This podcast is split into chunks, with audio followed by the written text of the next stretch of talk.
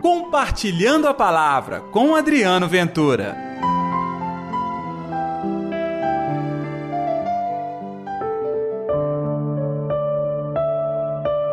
Ele tem feito bem todas as coisas. Aos surdos faz ouvir e aos mudos falar. Olá, gente, tudo bem? Está no ar o Compartilhando a Palavra desta sexta-feira, dia 10 de fevereiro. Que a paz, que o amor, que a alegria de Deus esteja reinando no seu coração.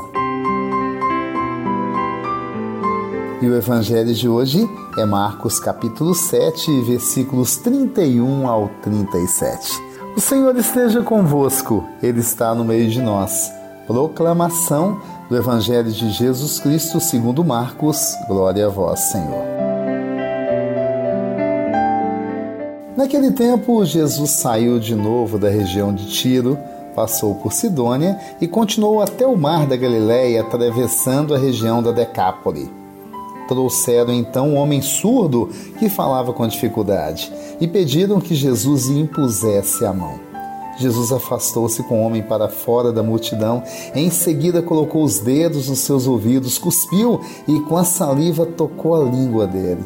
Olhando para o céu, suspirou e disse: Éfatá, que quer dizer abra-te.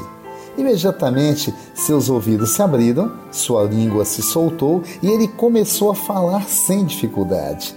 Jesus recomendou com insistência que não contassem a ninguém, mas quanto mais ele recomendava, mais eles divulgavam.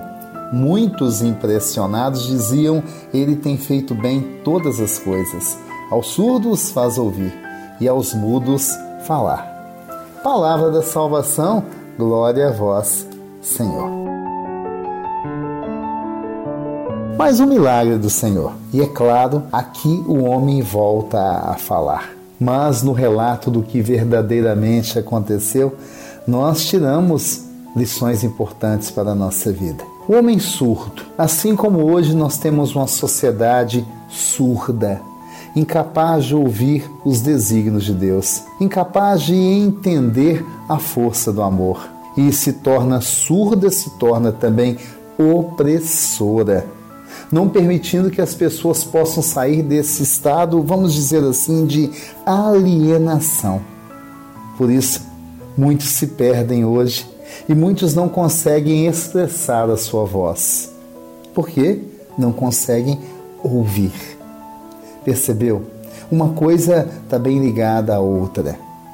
Digamos assim, um país que não consegue investir em educação é um país de surdos e, consequentemente, assim como aquele homem do Evangelho, um país de mudos. O resultado, então, desta surdez que nós vivemos social é exatamente a dificuldade hoje de uma população que muitas vezes não dá conta de superar as suas próprias dificuldades no mundo dos homens, até do ponto de vista do dia a dia, dos nossos conflitos, dificuldades e problemas. O Evangelho veio para libertar. Para libertar, há que tirar a pessoa daquela realidade de sofrimento para que ela perceba onde ela está agindo, vivendo, pensando. Assim acontece com o surdo quando Jesus o puxa para um local afastado. Afastar-se quer dizer encontrar-se com Deus. Tocar os ouvidos, sim, é deixar Deus tocar os ouvidos até do nosso coração, para que a gente tenha condição de anunciar palavras que transformem, que edifiquem. Percebeu? Na nossa ignorância, nós fechamos os ouvidos para Deus, mas também para o sofrimento do outro. E, consequentemente, deixamos de proferir a verdade, palavras que transformam. Então, nesta sexta-feira é um dia de libertação, a começar do nosso coração. Vamos pedir então a Deus?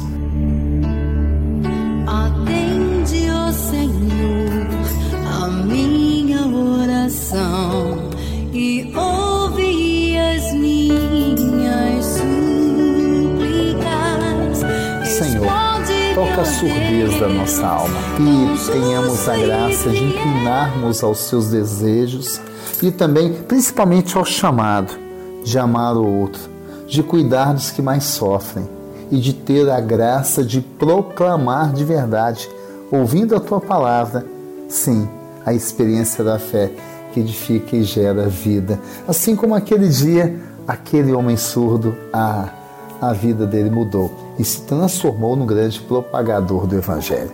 Que assim seja, em nome do Pai, do Filho e do Espírito Santo. Amém. E pela intercessão de Nossa Senhora da Piedade, padroeira das nossas Minas Gerais um dia abençoado para todos nós e até amanhã com Compartilhando a Palavra. Compartilhe a palavra você também. Faça parte dessa corrente do bem.